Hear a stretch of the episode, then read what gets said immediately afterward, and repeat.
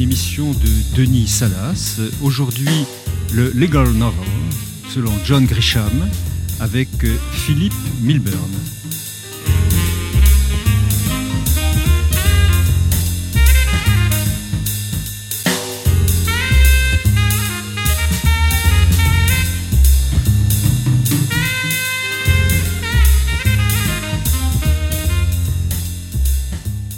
Nous allons aborder aujourd'hui l'œuvre du romancier euh, américain euh, John Grisham, auteur de legal novel, de romans judiciaires ou juridiques, euh, situé le plus souvent dans le sud des États-Unis. Grisham a été en effet avocat, il est diplômé de droit de l'Université du Mississippi pendant une dizaine d'années. Son premier roman s'appelle Non coupable en 1988 et il est suivi de nombreux autres romans, souvent puisés dans la veine judiciaire. Il est par ailleurs un militant de l'abolition de la peine de mort et nous allons euh, plus particulièrement aujourd'hui observer la mise en intrigue du travail des professions judiciaires américaines, au premier rang desquelles évidemment les lawyers. Et pour en discuter, nous recevons aujourd'hui un professeur de sociologie de Rennes 2. Bonjour Philippe Milburn. Bonjour. Qui a écrit de nombreux ouvrages sur la justice et ses professions, notamment euh, procureur entre vocation judiciaire et fonction politique aux presses universitaires de France en 2010. Alors, tout d'abord, avant d'aborder le, principal roman dont, nous allons parler euh, aujourd'hui, L'ombre de Green Mountain de John Grisham. Euh, Philippe Milburn, est-ce que vous pouvez nous, nous, situer euh, et nous préciser le personnage de John Grisham, son passé d'avocat que j'ai évoqué et son présent de romancier? Oui, ben, John Grisham est, a une soixantaine d'années, il est né en 55 et euh, il a effectivement été avocat. Euh, il a fait ses études euh, à l'université du Mississippi, qui n'est pas extrêmement prestigieuse, et il a été avocat pendant une dizaine d'années. Et pendant cette, dans les années 80 et pendant cette période, il a aussi été, ça on, on, le sait moins, élu à la Chambre des représentants euh, du Mississippi, euh, pardon, euh, oui c'est ça, du Mississippi, d'un de, État fédéré. Donc, et, puis ensuite il a écrit ce, ce, premier ouvrage qui a eu beaucoup de succès, puis un deuxième qui est la firme qui a eu encore plus de succès, qui a été porté à l'écran et donc il est devenu un, un romancier euh, professionnel, on peut dire, mais toute son œuvre est consacrée effectivement à, au système judiciaire, euh, euh aux tribunaux et euh, aux professions de justice. Et, il met en scène beaucoup des avocats, accessoirement des, des, des jurés, sachant qu'aux États-Unis, il n'y a pas vraiment de profession de magistrat, puisque on, va le voir, les les procureurs sont des avocats qui sont payés par les États ou par les, les collectivités et euh, les juges sont des anciens avocats qui sont promis au statut de juge. On va, on va l'évoquer tout à l'heure. Euh, rappelez tout de même les engagements militants de Grisham.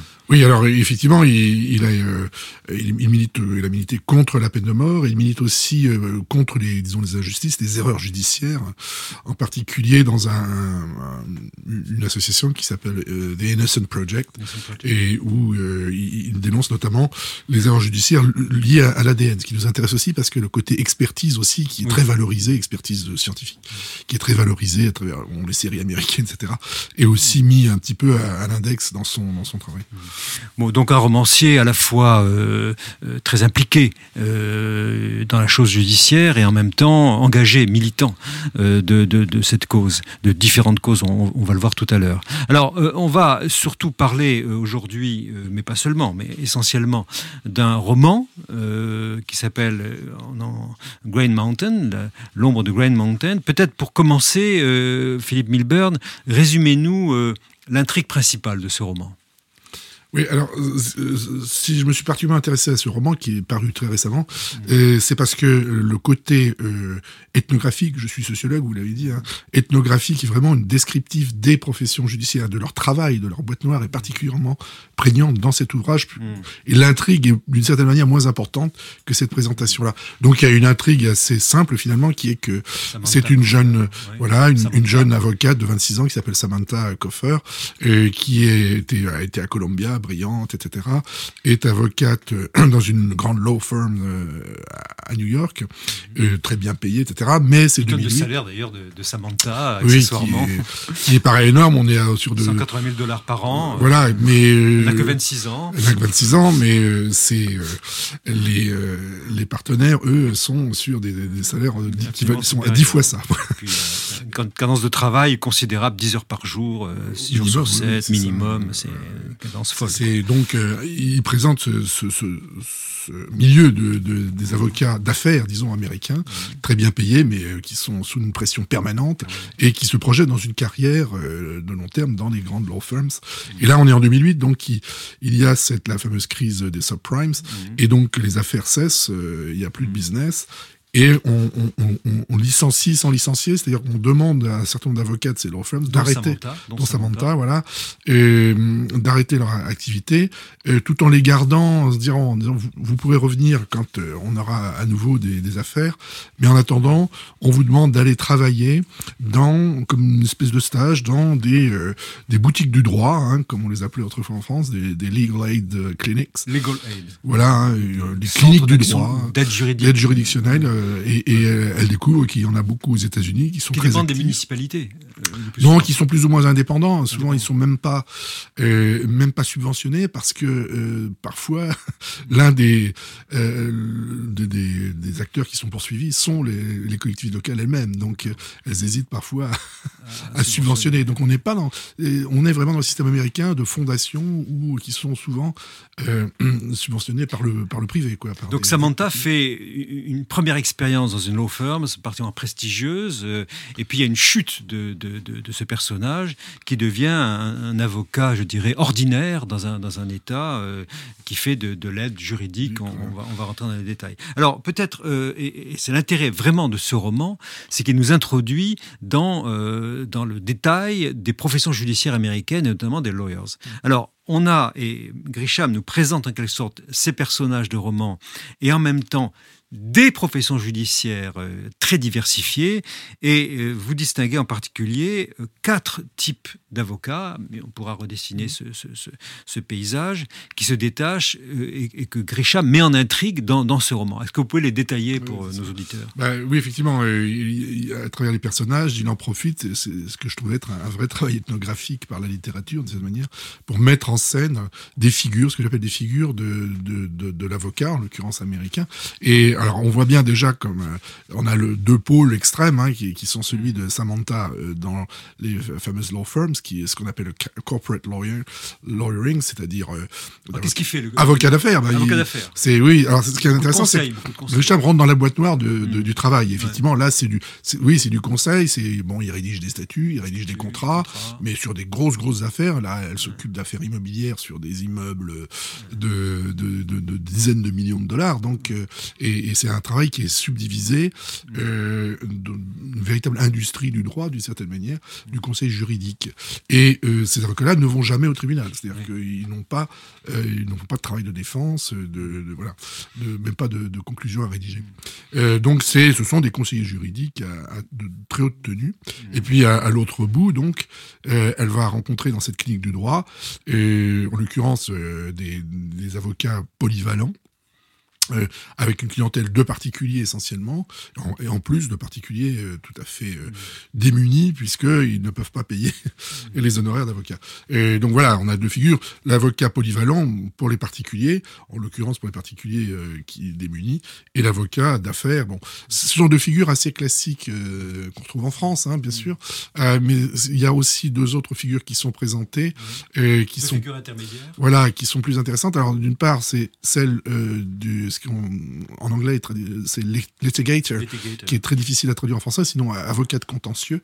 C'est-à-dire, ce sont des avocats qui plaident devant les cours. Le traducteur euh, évoque avocat pénaliste, oui, non, pas une bonne que, traduction. Non, non, puisque euh... la plupart des, des, affaires qui sont traitées le sont au, au civil. Hein, civil. Euh, voilà. Et, euh, et donc, il y a le, le père de, de, Samantha, qui, lui, est un ancien, enfin, qui a été radié du barreau parce qu'il a commis quelques infractions au fisc. Quatre, alors, vous dites, effectivement, qu'il a, enfin, Grisham dit qu'il a, il a été condamné à 4 ans de prison, le père de, de, Samantha, pour des questions d'honoraires envoyés dans des comptes bancaires offshore. donc les avocats ne sont pas exempts de, de, l'incarcération. Ils ne sont pas impunis. Hein. Quand ils commettent des c'est 4 ans de prison. Ça montre qu'il y a absolument. La, justice américaine est assez inflexible, y compris avec les juges. Le statut social ne vous exonère pas de, de, de, de, la sanction pénale et, carcérale si c'est nécessaire. Donc il fait 4 ans prison et puis après il reprend son, son job. Euh, enfin, pas tout à fait, puisqu'il il reste euh, radié du barreau à vie, mais il, alors, il a une fonction que Grisham nous présente qui doit exister réellement, qui, est, qui consiste à financer, ou plus exactement à expertiser des affaires pour savoir si elles peuvent être financées.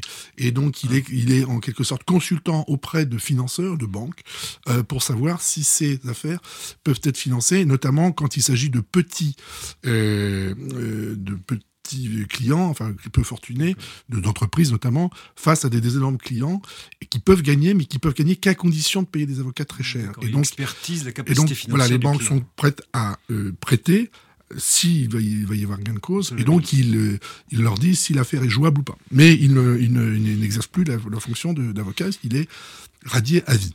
D'accord. Et alors la mère de Samantha, Karen, euh, ils sont divorcés, hein, mais euh, c'est une autre figure d'avocat. voit sa mère, c'est une autre figure d'avocat. Quatrième. en réalité, euh, Attorney General, c'est-à-dire euh, on dirait en France euh, euh, avocat général, si on veut, mais c'est-à-dire ce qui sera en France magistrat, c'est-à-dire qu'elle est procureur. Procureur, elle est procureur, puisque dans le système américain, les procureurs sont des avocats qui sont rémunérés par l'État, par un État fédéré ou un, comté, un district, ou la ville de New York, etc. C'est très compliqué, dont certains sont élus. et et, d'une certaine manière, euh, ils peuvent retourner à la fonction d'avocat euh, vis-à-vis des clients après, euh, s'ils ne sont pas réélus ou s'ils ont envie de changer. Donc ils, gardent le statut d'avocat et c'est important dans le système américain puisqu'ils ne sont pas du côté du système judiciaire de l'institution, mais ils sont du côté. C'est un système où avocat de la défense et avocat de l'accusation sont au même niveau, en se rappelant qu'au pénal il n'y a pas de partie civile, c'est-à-dire qu'il n'y a pas d'avocat ils appartiennent au même statut de, de, lawyer et ils exercent différentes fonctions dans, dans, le système pénal. Euh, vous avez dit effectivement que ces attornés, elle est seigneur attornée, la mère de, de, de Samantha, euh, ils sont parfois élus. Euh, et ils sont élus sur leur taux de réussite en termes de lutte contre la criminalité. Hein, ce qui fait un facteur très inflationniste euh, quand il s'agit de, de loi pénale. raison, euh, effectivement, de la sévérité. Euh, L'opinion publique est en connexion directe avec le procureur et il se fait relire là-dessus très souvent.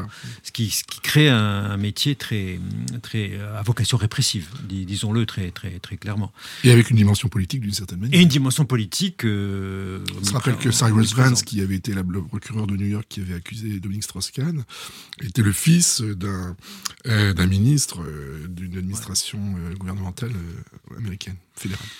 Donc voilà, on a donc quatre figures d'avocats, alors que Grisham nous présente à travers les quatre personnages, Samantha, son père, sa mère, et un, autre personnage qu'on verra, verra plus tard, qui, qui nous permet d'avoir d'entrer le jeu dans ce roman un panorama assez complet finalement de la profession d'avocat aux États-Unis, dans sa polyvalence, dans ses différentes figures, qui, qui, totalement étrangère à notre, à notre vision française, nous avons des magistrats d'un côté, des avocats de l'autre, et, comme vous l'avez dit aussi, des avocats aux États-Unis qui ont, qui ont un rôle d'aide sociale, d'assistance sociale. Alors, on va voir cette question-là avec le devenir de, de enfin, la manière dont Samantha va évoluer dans cette profession de, d'avocat polyvalent.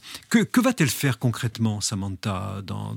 Alors, évoquez d'ailleurs le, lieu où elle va travailler, oui, donc elle, elle se rend une petite ville euh, dans la,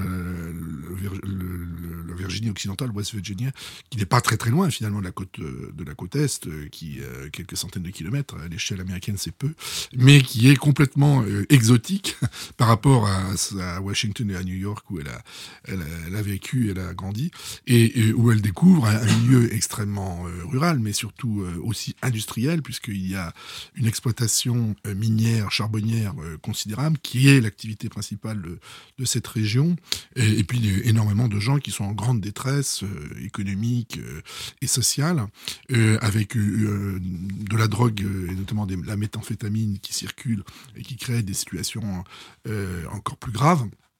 Et, donc un milieu où elle est, euh, elle est plongée subitement euh, et c'est totalement exotique. Hein. C'est comme si on l'envoyait dans la brousse africaine presque. Un contraste absolu. Un contraste absolu et, son boulot évidemment va être à la hauteur de ce contraste puisqu'elle va se trouver avec des petites affaires de petites gens qui ont des des petits malheurs, mais des petits malheurs où leur vie entière en est incluse donc des affaires alors, euh, évoquez le, cas de, sa première cliente euh, euh, qui a été victime de violences conjugales. Qu'est-ce qu'elle fait, Samantha, dans, dans ce cas-là? Oui, voilà. Alors, donc, cette, cette cliente a subi des violences conjugales. Donc, elle demande à, ce que ça cesse et que porter plainte contre son mari. Donc, Samantha la prend en charge, la, sort de son domicile conjugal et lui trouve un endroit pour, pour habiter. Donc, elle fait un travail d'assistante de, sociale, d'une certaine manière et puis après, elle monte son dossier devant le tribunal. Alors, euh, il se trouve que. Elle comme... va pas jusqu'à conduire les enfants euh, à l'école. Non, c'est dans une autre affaire où elle, elle emmènera les enfants elle-même. Puisque... Euh, non, c'est dans, pardon, dans cette affaire-là, parce que dans le deuxième épisode, cette, cette dame retourne voir son mari et elle se fait arrêter avec son mari pour une affaire de, trafic de méthamphétamine. Et donc, elle est incarcérée. Et là, Samantha est obligée de prendre les enfants en charge et de les emmener chez une, euh, parente pour les, euh, pour les placer. Et ensuite de ça, euh, Samantha obtiendra l'ordonnance de placement de, des enfants.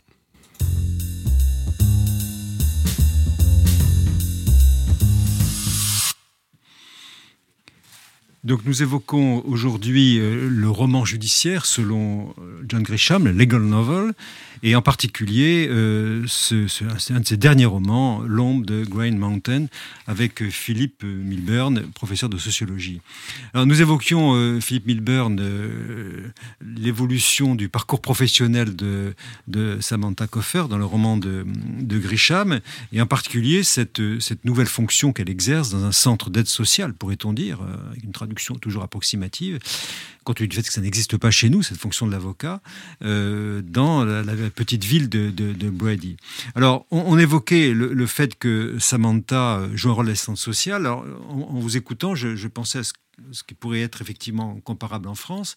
Euh, elle joue un rôle d'assistante sociale, elle joue un rôle de point accueil pour les enfants, euh, euh, elle, joue un rôle de médiatrice familiale également en quelque sorte. Toutes ces fonctions qui chez nous existent et qui manifestement n'existent pas aux États-Unis, où l'avocat doit compenser en quelque sorte l'absence de protection sociale et en même temps d'aide sociale ou de travail social plus exactement auprès des familles en difficulté. Finalement, l'avocat joue ce rôle-là concrètement. Oui, oui, en tout cas, avec les, clients qui, viennent la, voir. Et ça fonctionne effectivement comme un peu comme un centre social à partir du moment où il y a une dimension juridique. Mais il y a toujours une dimension juridique, puisque finalement, les, nos assistantes sociales en France aident, les, euh, soutiennent les gens dans, dans des démarches à caractère administratif. Eh bien, c'est un peu ça aussi que font les avocats euh, de, ces legal clinics mm. euh, aux États-Unis. Alors, évidemment, attention, ça dépend des États, parce que certains sont plus voilà, les États-Unis, c'est un État fédéral euh, où il y a les États fédérés où la protection sociale est plus ou moins bien organisée selon les États, mais on sait que dans les États du Sud, elle est particulièrement déficiente, quoi. Et, et c'est là donc que ce travail qui, a, qui est à côté de son travail véritablement juridique et judiciaire, un travail de, soutien social est extrêmement important, euh, et, quelles que soient les affaires, puisqu'on a une autre hmm. affaire. Euh, Alors oui, justement, il y, a, un, des collègues de Samantha, Donovan, si mes souvenirs sont bons, euh, qui est amené à traiter une affaire liée à un cas de, silicose, de maladie des, poumons, et un employé qui n'a aucune indemnité de, licenciement et qui se retrouve totalement démuni du fait de cette du droit du travail et de protection sociale. C'est elle-même qui va traiter ce Elle-même va traiter ce, sujet, absolument. Et Donovan, lui, traite les sujets de victimes environnementales. Euh, Alors, évoquons la figure de Donovan pour euh, compléter le tableau.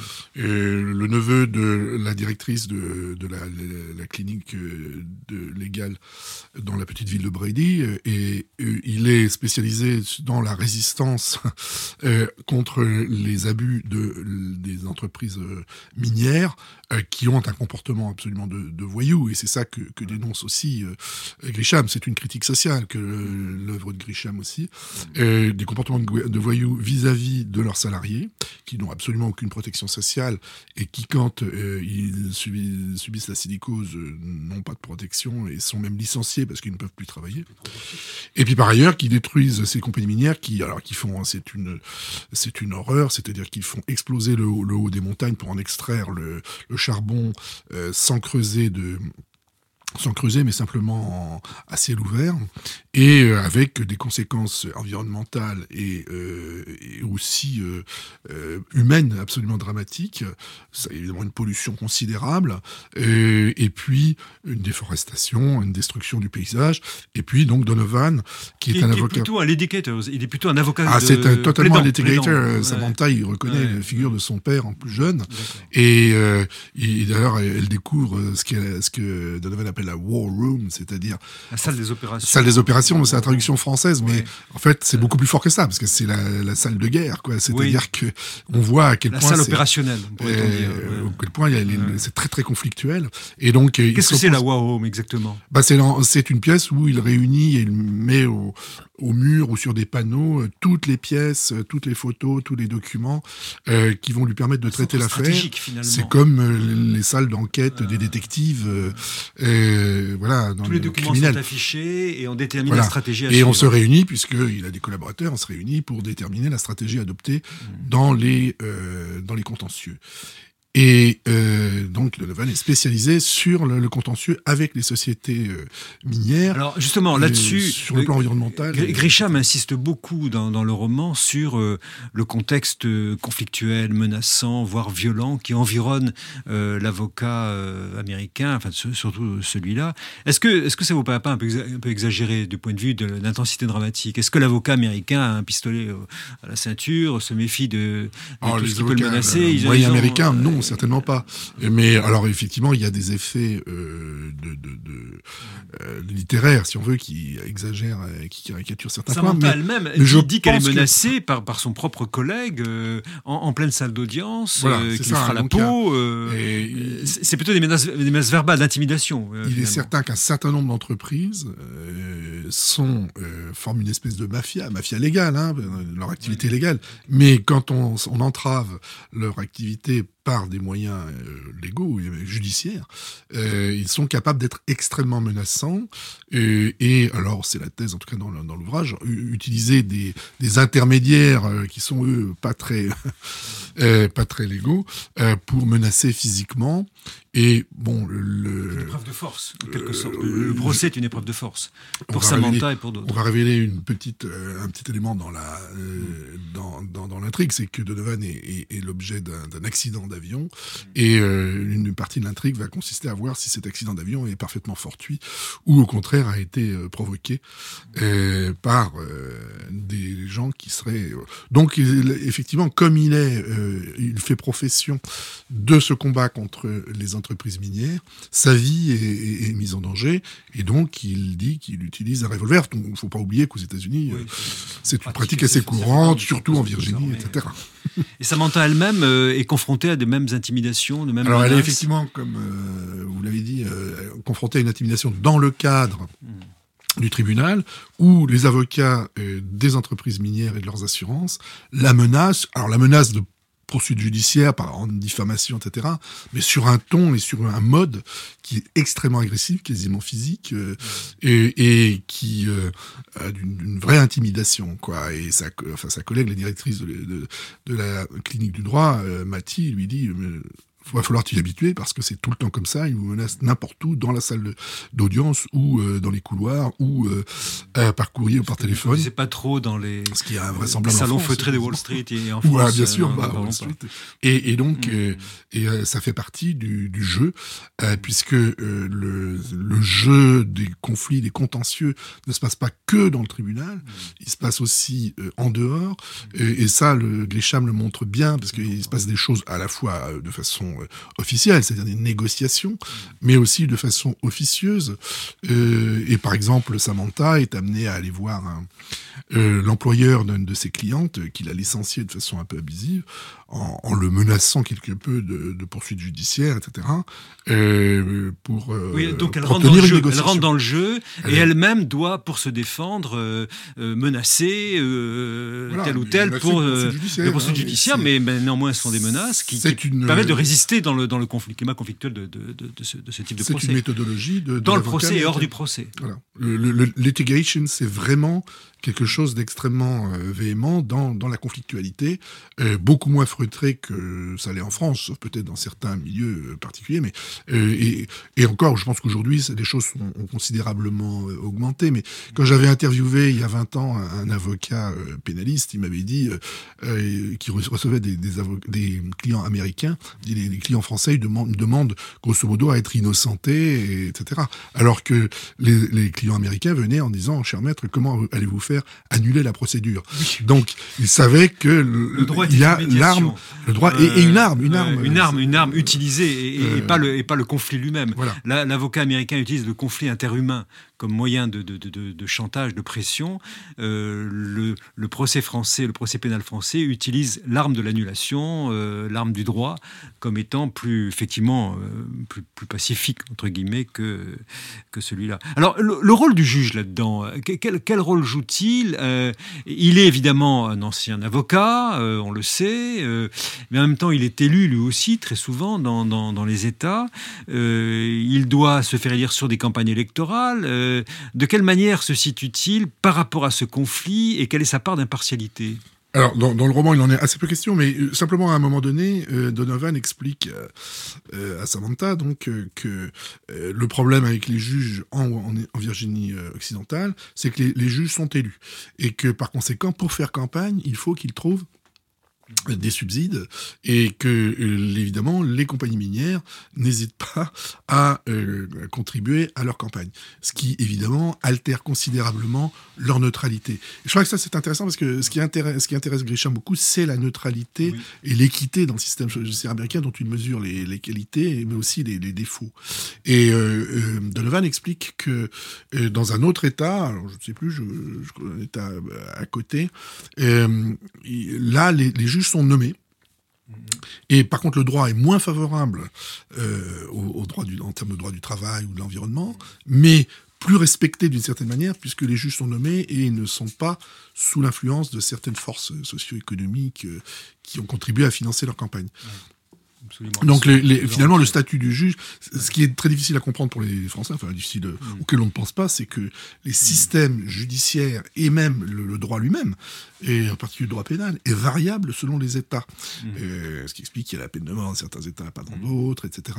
Et, que cette variation rend la, chose assez difficile à, à, mesurer, y compris pour le sociologue, puisque les effets sont souvent des effets propres à chaque, chaque État, même si évidemment il y a des, des tendances générales. Le sentiment qu'on a, c'est que le juge n'est pas en position d'impartialité, euh, il est toujours quelque part, il se doit dans le rapport de force général qui règne dans, le procès, et qu'il doit, lui, construire sa place, lui aussi, il n'est pas exempt de, ce, de, ce, de, ce, de, cette situation, de cette configuration de force, pour trouver un équilibre dans, dans, dans, ce jeu complexe où il va être en permanence sollicité par les uns et par les autres, soit pour retirer un argument, soit pour l'autoriser, etc.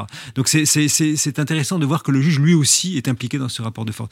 Alors, dans, dans le roman, simplement, de, de Grisham, celui-ci, il n'est pas question des jurés, sauf peut-être un petit peu sur euh, les, les jurés en matière civile, mais très peu. Un procès, mais n'entre pas, en l'occurrence, dans, dans, la boîte noire du procès. Mais alors Grisham a écrit d'autres romans, il est beaucoup question des jurés, qui rajoutent un degré d'intensité émotionnelle encore plus grand, puisqu'au pénal, c'est l'unanimité, et qu'il y a effectivement là euh, des stratégies de conquête des jurés qui sont euh, en permanence élaborées par les avocats euh, dans les fameuses war rooms qu'on évoquait tout à l'heure, les centres de stratégie, où il y a même des consultants qui vont être, euh, euh, suivis pour euh, élaborer la capacité de persuasion de tel ou tel argument par rapport au, tel ou tel juré. Et dans, un des premiers romans de Grisham, Non coupable, toute la question est de savoir comment va-t-on juger un, homme noir qui a tué deux, blancs par un jury qui est majoritairement noir mais qui peut être aussi, selon leur récusation, aussi blanc toute la question de la composition du jury va évidemment euh, influencer le, verdict. Le, jury n'apparaît pas dans ce roman de, de Non, mais effectivement, c'est un élément important parce qu'on a parlé du juge, mais il ne faut pas oublier qu'aux États-Unis, le juge n'intervient que sur la forme, finalement. Et, et, et, il arbitre et il, euh, énonce la, la, recevabilité de tel ou tel élément, de telle ou telle preuve et les qualifications juridiques. Et euh, tandis que le jury prend vraiment la décision et il la prend en toute liberté puisque dans la délibération, il n'y a aucun euh, juge, aucun magistrat, ils sont entièrement euh, seuls. Et avec un, En Europe, le seul cas euh, comparable, c'est la Belgique, qui connaît la même, situation, le même, la même configuration jusqu'à une réforme récente, où les jurés sont seuls pour décider de la culpabilité. Oui, je parle d'un système de droit continental. Puisqu'effectivement, c'est inspiré du système anglo, anglo-américain enfin anglais, britannique, oui.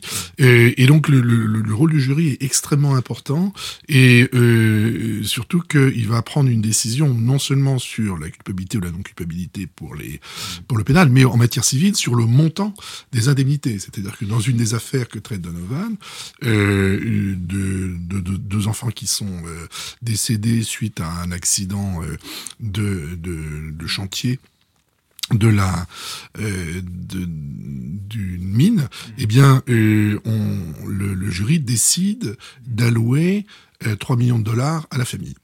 Et donc, c'est une somme assez considérable qu'il attendait. Et les jurés euh, sont des jurés locaux. Et le rôle, euh, enfin le, rôle de l'avocat consiste à justement les persuader que euh, ça aurait pu être eux, ça aurait pu être leurs enfants, etc. Et, comment vous expliquez que dans certains cas, les jurés peuvent acquitter comme on l'a vu dans l'affaire O.J. Simpson, acquitter un individu et qu'ils soient ensuite condamnés, on vu même l'affaire Strauss-Kahn, condamnés au civil. Comment vous expliquez cette que, qu'on ne comprend pas vu de l'extérieur Comment peut-on acquitter un homme et au civil le condamner? Eh bien parce qu'un euh, acte, disons, peut être considéré comme euh, n'étant pas contraire à la loi pénale, euh, mais contraire à la loi civile. C'est ce qu'on appelle le tort, c'est-à-dire, c'est-à-dire, comment appeler ça, le dommage, si on veut, le préjudice, voilà, hein, et, et qu'il peut y avoir un préjudice même s'il n'y a pas d'infraction pénale.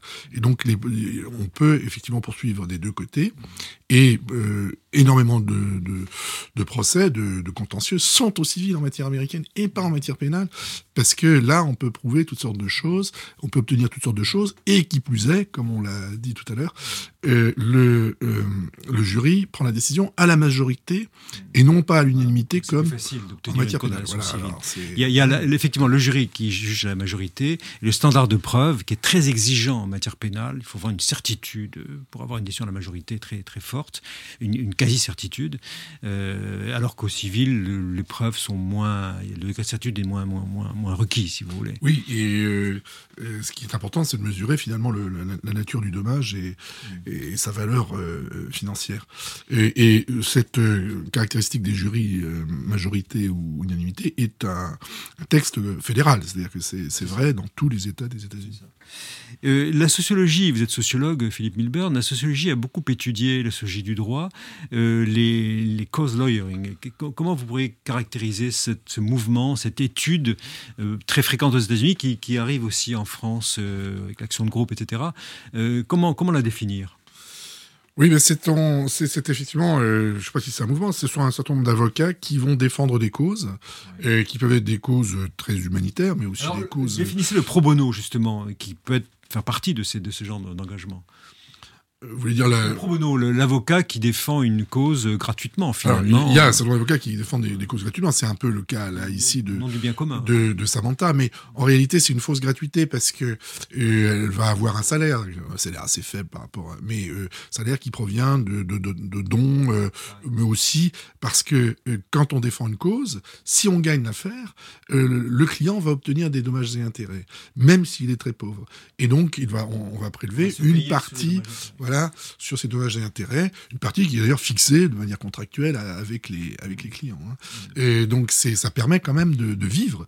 Et donc, les cause lawyers ne sont pas simplement des, des pauvres avocats qui vivent euh, dans le dénuement euh, au profit d'une cause. Ils peuvent même euh, se très, très, très bien se porter au exemple des cause lawyers, les, les, le droit de l'environnement, la lutte contre la peine de mort, voilà, par exemple. En matière pénale, en matière, en matière environnementale, mais aussi, bon, le père de Samantha était, défendait des victimes d'accidents d'avion, ce qui est quand même assez rare, mais comme il était le spécialiste aux États-Unis, euh, d'ailleurs au niveau international, donc c'est d'une certaine manière une cause, puisque ce sont des victimes, ou les parents des victimes, puisque évidemment la plupart des victimes sont décédées, mmh. les parents des victimes, et, qui ont subi euh, bon, euh, les, les, dégâts d'une entreprise aérienne, et donc d'une compagnie aérienne, et c'est une façon de défendre une donc on voit qu'il y a des causes qui, sont, qui nous peuvent nous paraître très légitimes, d'autres un peu moins, etc.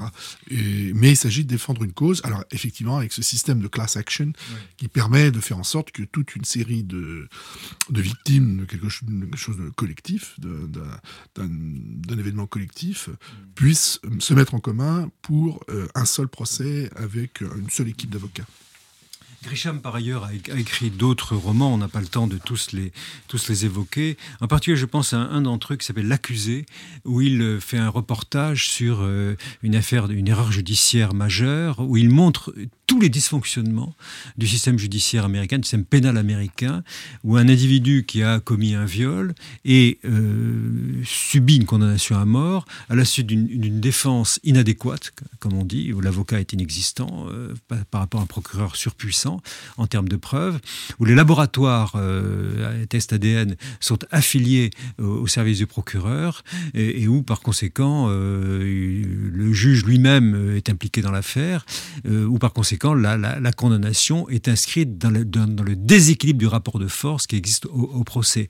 Il en fait une critique impitoyable puisque l'individu en question subit 17 ans d'emprisonnement et au bout du compte, grâce à l'énergie d'un avocat, qui va, au bout du compte, le défendre, il va permettre, il va sortir de prison après euh, un temps d'incarcération extrêmement long, sans qu'il y ait forcément d'indemnisation comme nous l'avons nous en France, euh, à la clé.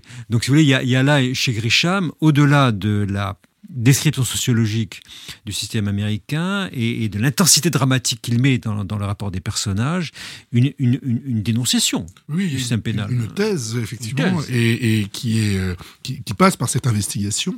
J'ai oublié de dire qu'il il va dans des, des, cliniques du droit pour observer.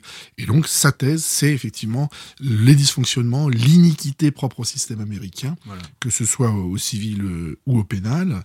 Et, et c'est avec la question des juges, avec la question des experts, avec la question de l'ADN qui apparaît comme la preuve ultime et dont il montre que, notamment son engagement militant, que ce n'est pas la preuve, euh, ultime.